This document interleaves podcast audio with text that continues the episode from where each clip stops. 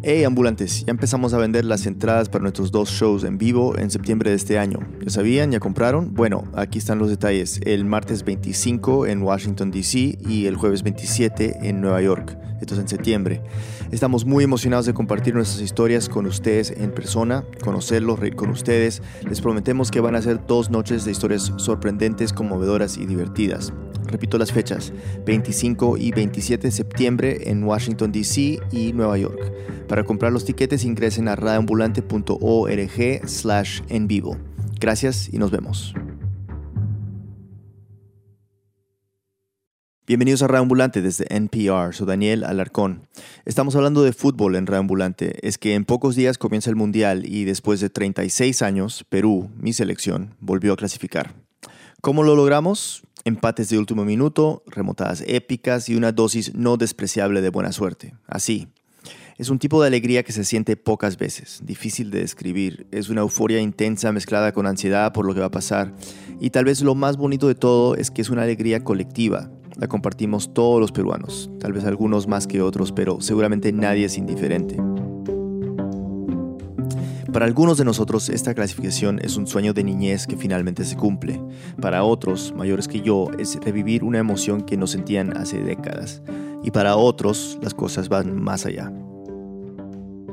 Soy Fe Martínez, eh, vivo en Nueva York hace cuatro años. Soy comunicadora, slash periodista, slash todista al final del día. Fe también trabajó con nosotros en Radio Ambulante y ahí nos hicimos amigos. Y como yo, Fe es fan incondicional de la selección peruana, en las buenas y las malas. He ido a partidos cuando éramos realmente malos y nuestros amistosos pues era con la peor selección que podían encontrar, con la única que aceptaba jugar con nosotros. Igual iba, igual me emocionaba, igual gritaba. Y este amor viene por su mamá, Camu, como todos le dicen de cariño. Desde chiquita, mi mamá me prendía la tele y me sentaba con ella a ver los partidos tanto de la selección como de la U, porque ella era súper fan de Universitario Deportes. Que, es como el, segundo club más grande del Perú. Mm, depende a quién le preguntes. Eh, el hermano de Camu, o sea, el tío de Fe, pues era muy futbolero, hincha de la U, el Universitario de Deportes. Le encantaba ir al estadio, pero cuando Camu era adolescente sus papás simplemente no la dejaban acompañarlo por ser mujer, porque las señoritas de bien no van al estadio. Esa actitud molestaba muchísimo a la mamá de Fe y una vez que creció y fue madre, Camus se prometió que criaría a sus hijas de manera diferente.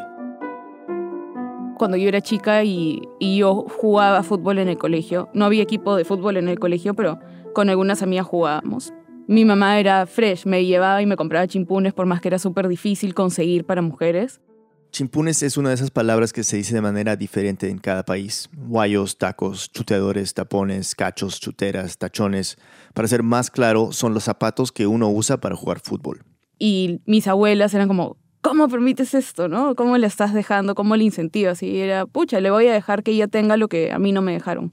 Camu también cumplió con llevar a sus hijas al estadio. Fe tenía 13 o 14 años y era la primera vez que iba a ver un partido. Fue en Perú-Brasil en el Estadio Monumental en Lima. Salas para Perú,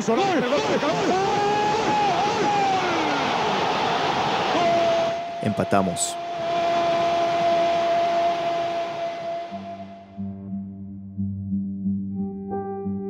Camu siempre fue una mujer sonriente, alegre, que se ría carcajadas todo el tiempo, pero en los partidos cambiaba, como si fuera otra persona.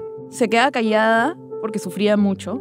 Para distraerse casi siempre hacía manualidades, bordaba y tejía para controlar los nervios del partido. Pero con un ojo en la pantalla y de ahí terminaba desarmando todo lo que había hecho. Siempre que había un córner, un tiro libre, entraba en trompo. No sabía qué hacer, era como, ya, ya fuimos, ya nos fregamos. Y cuando su equipo metía un gol, se emocionaba mucho y me acuerdo si es que yo ponte estaba viendo el partido en mi cuarto y ella en la cocina, se escuchaba por todas las casas sus gritos de gol.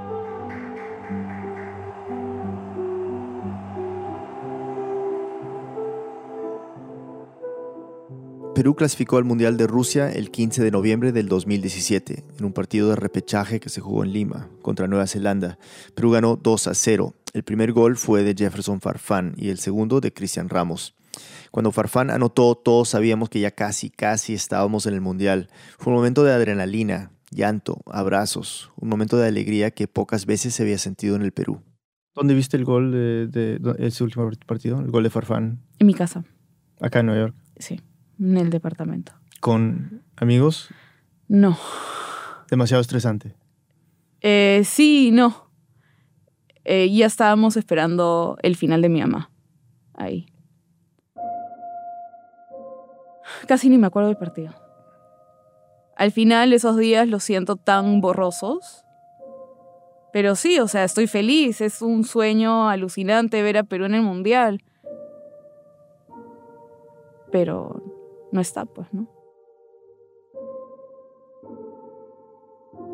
En enero del 2017, la mamá de Fe fue diagnosticada con un tipo de cáncer muy extraño, llamado cáncer neuroendocrino de células pequeñas. Se originó en sus pulmones y con el tiempo se fue extendiendo al resto de su cuerpo. Los pronósticos no eran buenos. En Lima, los médicos de Camu le aconsejaron que se tratara en el extranjero. Entonces, a finales de julio, los papás de Fe prácticamente se mudaron con ella y su hermana Carmen María a Nueva York. Iban y venían desde Lima, pasando semanas o hasta meses con ellas. Esa es una pregunta dura, perdón. ¿En qué momento de la enfermedad tu mamá te dice cuenta que... Desde el comienzo. No sé si fue la cara de la primera doctora que vimos. Casi se le caían las lágrimas. Nos vio y como que no quería decirnos lo que nos estaba diciendo. Pero tal vez no lo procesé.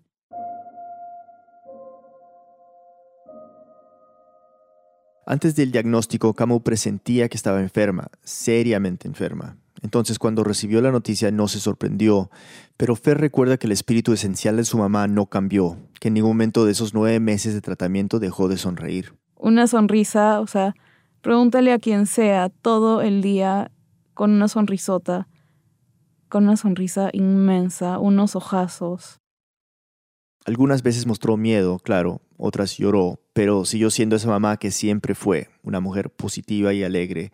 Todos los doctores la admiraban por la manera en la que estaba lidiando con su enfermedad. Y para Fe y su mamá, una de las mejores distracciones, una de las mejores terapias era el fútbol, era ver a esta selección peruana la que nos llevaría al Mundial. Camu pasó parte de sus últimos meses internada en un centro de rehabilitación en Nueva Jersey. Ahí Fe y su mamá vieron juntas uno de los últimos partidos de la eliminatoria. Era contra Colombia. Con nuestras camisetas, nuestras gorritas y pegamos de gritos con el gol de Guerrero.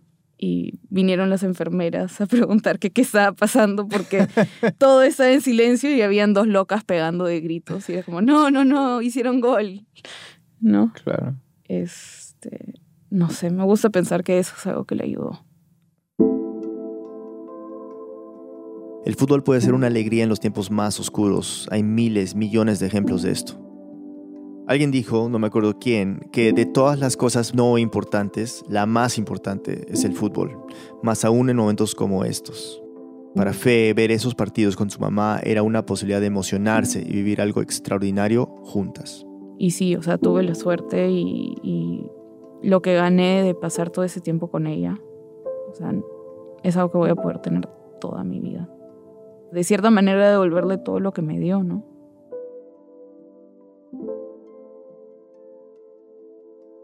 Camu estuvo lúcida la mayor parte de su enfermedad. El día del partido que le dio la clasificación al Perú estaba débil, pero... Me decía, voy a tratar de aguantar para ver el partido.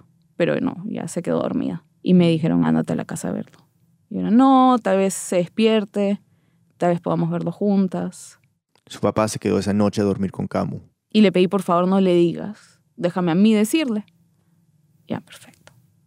Al día siguiente yo llegué con mi iPad todo, con el gol y el partido listo para mostrárselo si es que estaba bien. Y llegué y sí estaba algo lúcida. Y le digo, mami, tengo que contarte algo. Y me dice, ¿qué pasa? Farfán hizo gol. ¿Cómo? Vamos al mundial y se le abrieron los ojos y en verdad mi mamá tenía unos ojazos. Se le caían las lágrimas de emoción y me dijo, no puedo creerlo. Y me mira y me dice, yo sabía que mis cholitos iban a poder. Y le digo, te enseño el gol y me dijo, ya, pero también quiero ver todo el partido. Y le mostré el gol y bueno, y al final como que tenía unos loops, ¿no? Y entonces a cada rato me decía, a ver, muéstrame el gol, muéstrame el gol. Que bueno, en verdad era un loop bonito, ¿no? Mostrarle el gol varias veces ese día. Y tratamos de ver el partido, pero no, al final no. No se pudo. O sea, vimos partes, pero se queda dormida.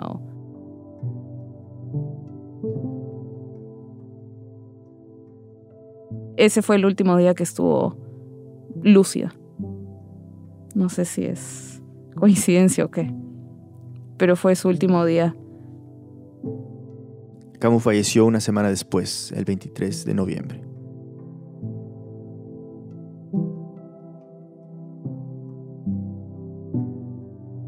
Fe vivirá este mundial con emociones encontradas. Tenemos la misma emoción y alegría de ver qué pasará con Perú, pero cada partido le recordará a su mamá. De alguna forma, el fútbol ahora es parte de su duelo.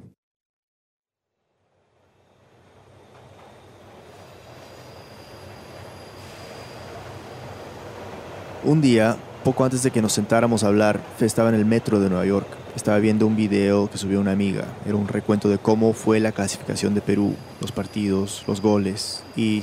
Me puse a llorar como niña, o sea, mal. Mal que gente, o sea, se me acercaba en el sapo y me dice, ¿estás bien? Y digo, no, no, estoy viendo un, un video muy emocionante. Mentira. Es difícil poner en palabras cómo lidias con algo que te ha dado tanta alegría y que al mismo tiempo te recuerda la pérdida de alguien que quieres tanto. ¿Puedes algún día separar esas dos emociones? Fe aún no lo sabe, pero está en el proceso de averiguarlo.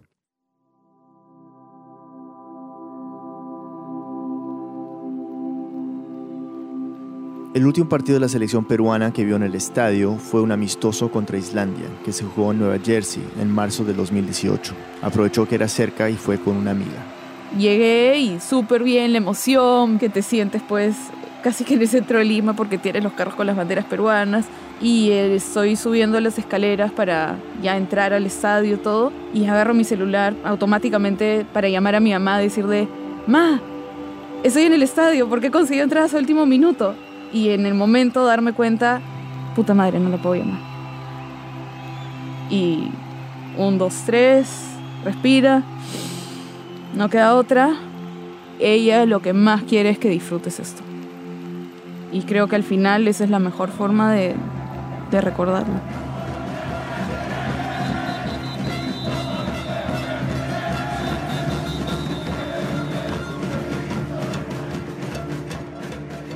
Una pausa y volvemos.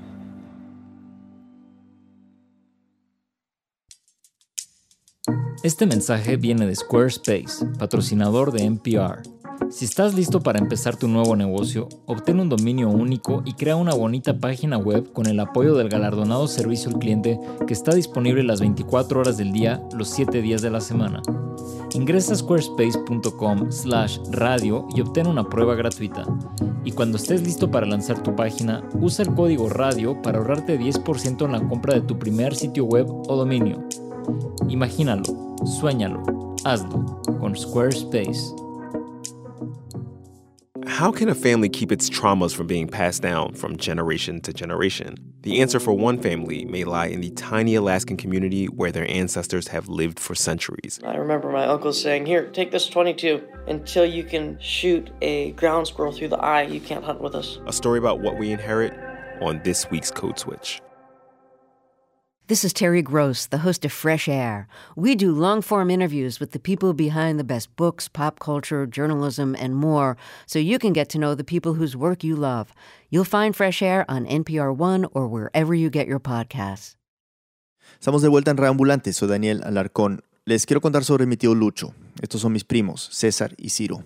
Mi tío es un tipo ingenioso. Era bien palabrero, bien hablador. Cada vez que se presenta ante alguien, su frase es la siguiente, ¿no? Mi nombre es Luis Guzmán Segura, periodista colegiado. Eh, lo de periodista colegiado habría que verificar cómo obtuvo la colegiatura, ¿no? Pero él siempre decía lo mismo, ¿no? Era un tipo que usualmente lo que quería era hacerse el vivo, el payaso, el tío Lucho era especial para nosotros. Lo queremos por ser divertido, gracioso, tiene una voz gruesa y le encanta hacer chistes. En esa época siempre usaba una chaqueta de cuero y lentes oscuros con marco dorado.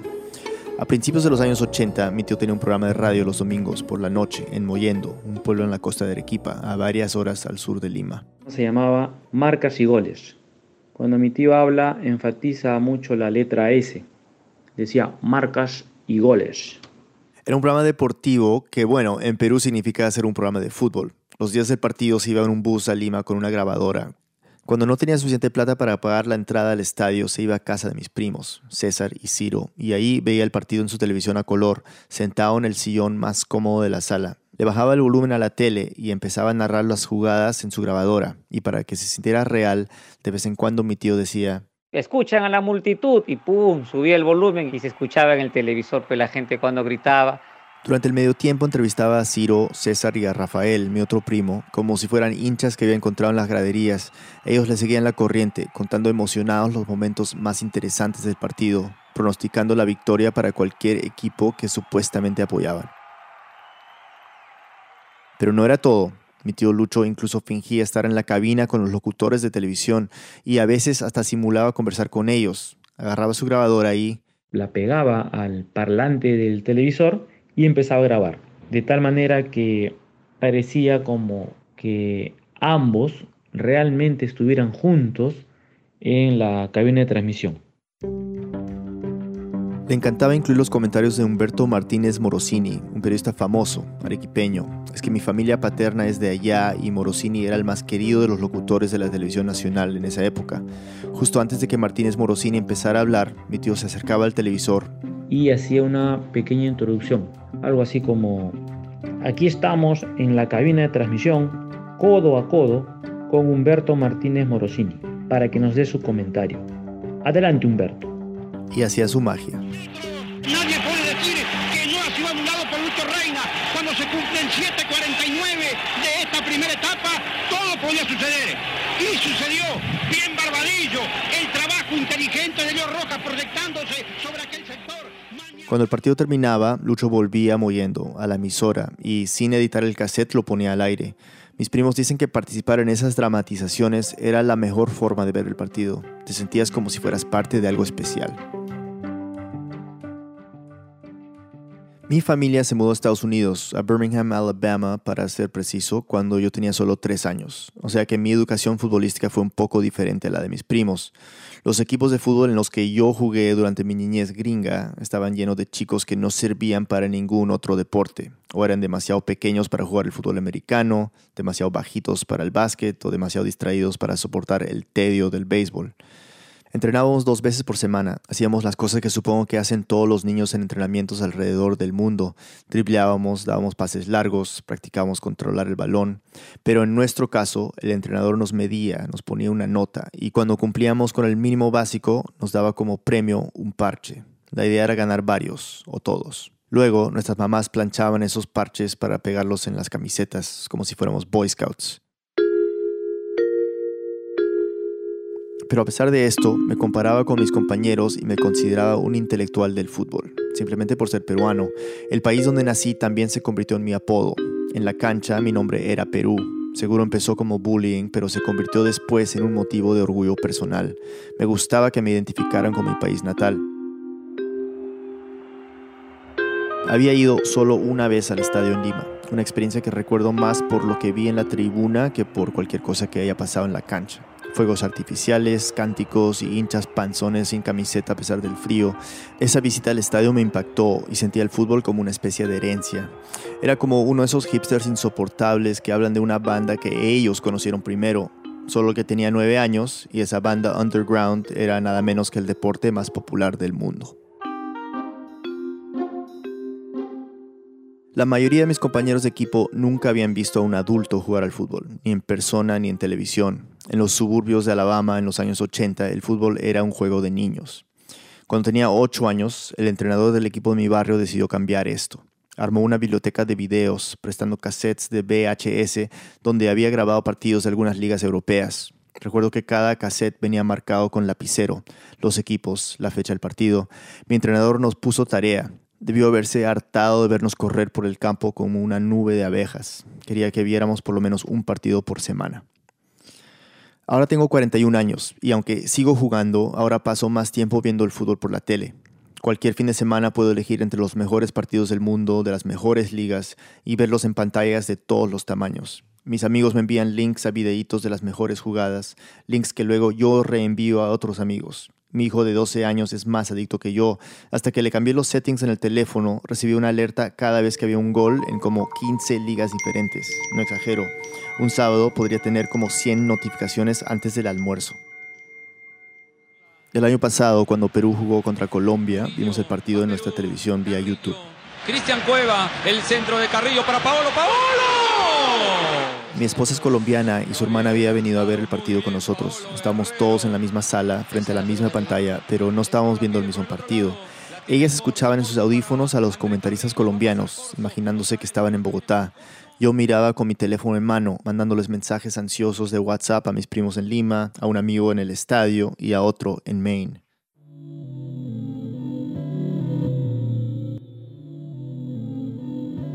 Cuando no aguantaba más, tuiteaba mi nerviosismo y me respondían docenas de peruanos igual de angustiados.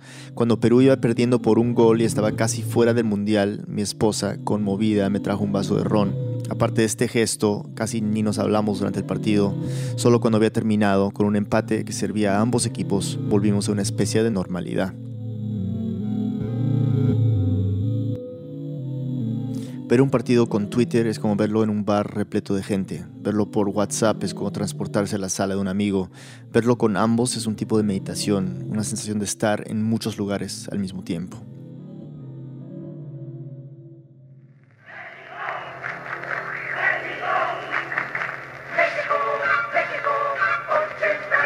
Mi primer mundial fue México 86. Digo, el primero del que me acuerdo. Tenía nueve años. Fue también el primero de ocho torneos consecutivos a los cuales Perú no clasificaría. La verdad es que estaba tan cautivado por el espectáculo que apenas me di cuenta. Antes de ese verano no sabía lo que era un mundial, no tenía punto de comparación, no se me pasó por la cabeza que deberíamos estar allí. Más tarde aprendí sobre nuestras tradiciones futbolísticas, sobre los elegantes equipos peruanos de los 70.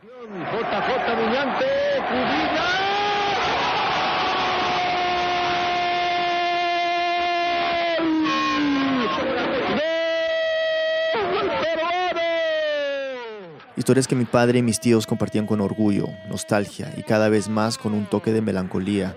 Nuestros héroes deportivos tenían nombres como Cubillas, Chumpitas, Sotil, Oblitas. Vean ustedes el pase de Muñante con la pierna derecha y gol peruano en el mismo. Pero ya eran viejos, glorias apagadas que nunca fueron reemplazadas. Mientras nuestra sequía de mundiales se alargaba más y más, empezó a parecer que nunca íbamos a llegar. Un buen jugador podía aparecer por aquí o por allá, pero nos faltaba equipo.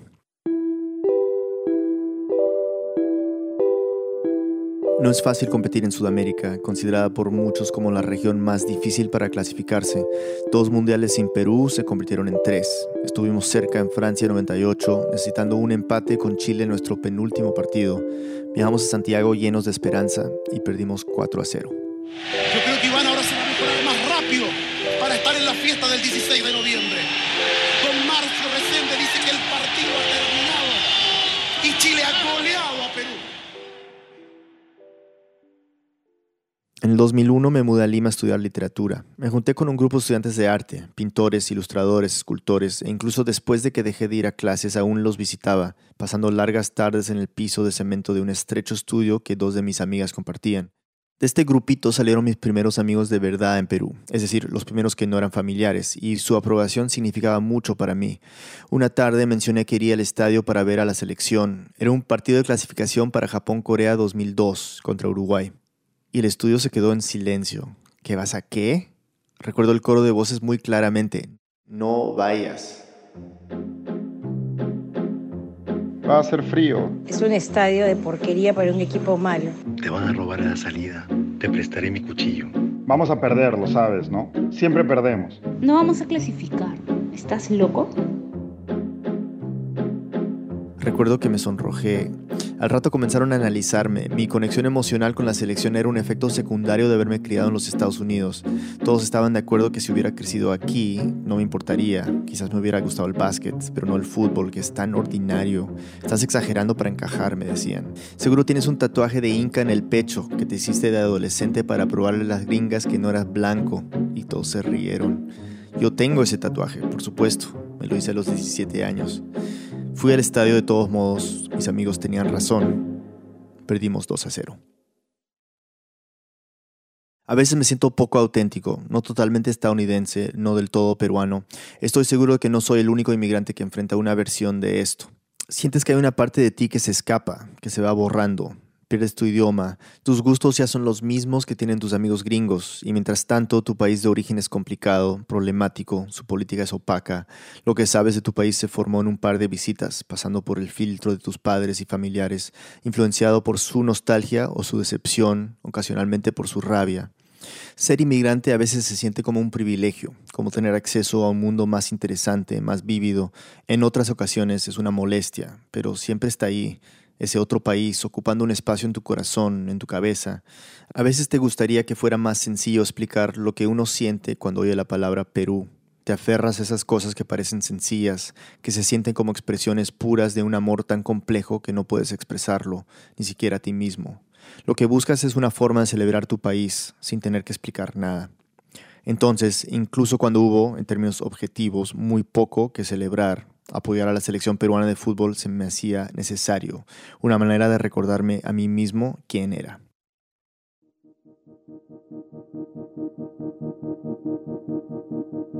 Ya hemos mencionado el partido decisivo para el Perú, que se jugó el 15 de noviembre del 2017 en el Estadio Nacional de Lima contra Nueva Zelanda. Volé a Lima para ver el partido en el estadio. Mi teléfono sonó minutos después de que mi avión aterrizó. Era mi amigo Julio contándome que tres chamanes, un chino, un brasileño y un peruano, habían consultado sus oráculos y predijeron que Perú ganaría esa tarde. Normalmente no le creo mucho a los chamanes, pero en este caso me sentí aliviado. Todos los periódicos tenían la misma portada, por supuesto. Toda noticia que no fuera de fútbol se ignoraba. En las calles parecía que todos llevaban la camiseta. Niños en el paradero del bus, bebés en sus cochecitos, abuelas comprando fruta en la calle, vendedores de helado un oficinista con pantalones y un blazer azul sobre la tradicional camiseta blanca con su banda roja. Vi varios perros paseando con saquitos de la selección.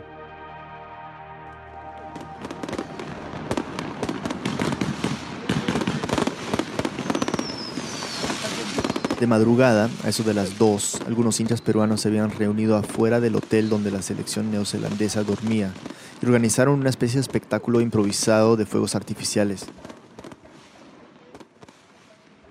Más tarde, a eso de las 11, me despertó de la siesta un ruido terrible. Eran dos aviones de combate de la Fuerza Aérea sobrevolando Lima. Pasa por encima de nosotros con el Vamos Perú Blanquirrojo. ¡Qué espectáculo esto! Así nomás no se ha visto, Pamela. Desde la ventana vi cómo cruzaban la ciudad, dando vueltas por el hotel donde los jugadores neozelandeses seguramente intentaban descansar. Más tarde, un portavoz del gobierno dijo que no había sido con la intención de intimidar a nuestros visitantes, que se trataba simplemente de las fuerzas aéreas ofreciendo un respaldo supersónico a la selección peruana. La parte inferior de las alas de los aviones había sido pintada de rojo y blanco. Esa noche cuando los jugadores de Nueva Zelanda salieron del túnel para calentar, se veían un poco aturdidos, un poco abrumados. Muchos sacaron sus teléfonos tomando selfies o haciendo videos de la escena, 40.000 peruanos a plena voz, todo el estadio de rojo y blanco. Con la excepción de unos pocos neozelandeses que jugaban profesionalmente en Europa, la mayoría no había visto nunca algo así.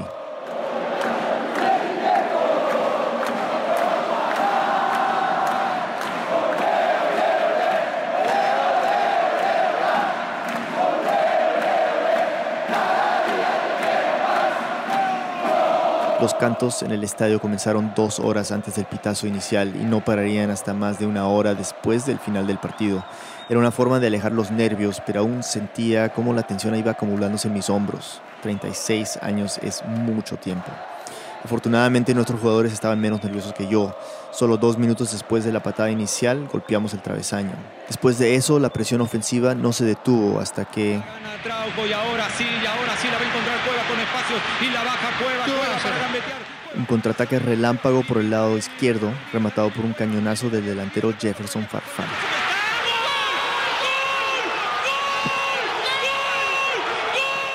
La pelota estiró la red y el estadio explotó.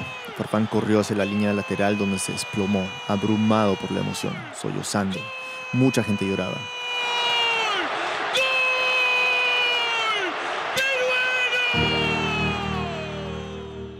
Yo lloré.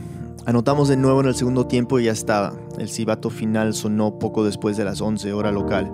Un triunfo, pero también un exorcismo. Salí del estadio de madrugada con una sensación de alegría, catarsis y euforia.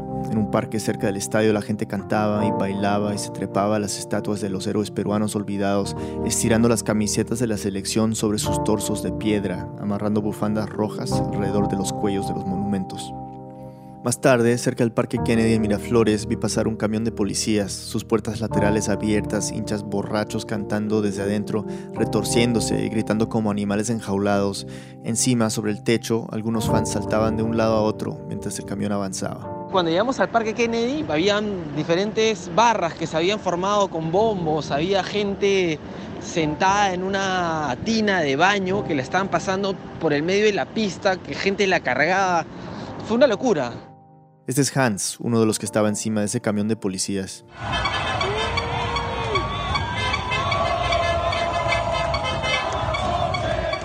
Al ver el camión de policías lleno de gente, Hans miró a su amigo Santiago y... Yo le digo, oye, ya fue, vamos arriba. Y empezamos a correr y yo sin dar vuelta atrás supuse que mi amigo me estaba siguiendo. Me trepé encima del camión y lo ayudó a subirse también. Y de la nada ya estábamos saltando encima, la gente filmaba, todo el mundo cantaba. Fue increíble, fue increíble. Era nuestro momento de felicidad, de, de un arranque de emoción que nos obligó a hacer esa locura, ¿no? Y desde allí, arriba de ese camión, mientras avanzaban lento, Hans y su amigo cantaban, animando a la multitud que rodeaba la calle.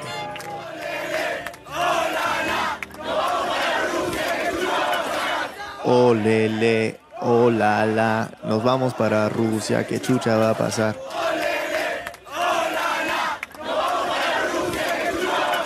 He esperado toda la vida para hacerme esa pregunta.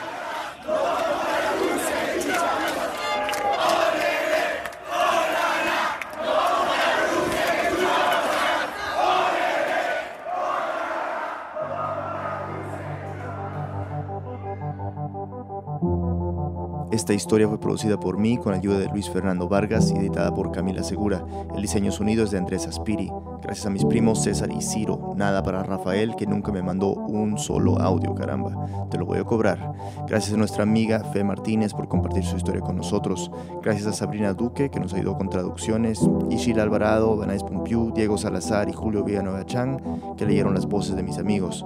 Una versión de este ensayo se publicó en inglés en The New Yorker. Tendremos un link en nuestra página web.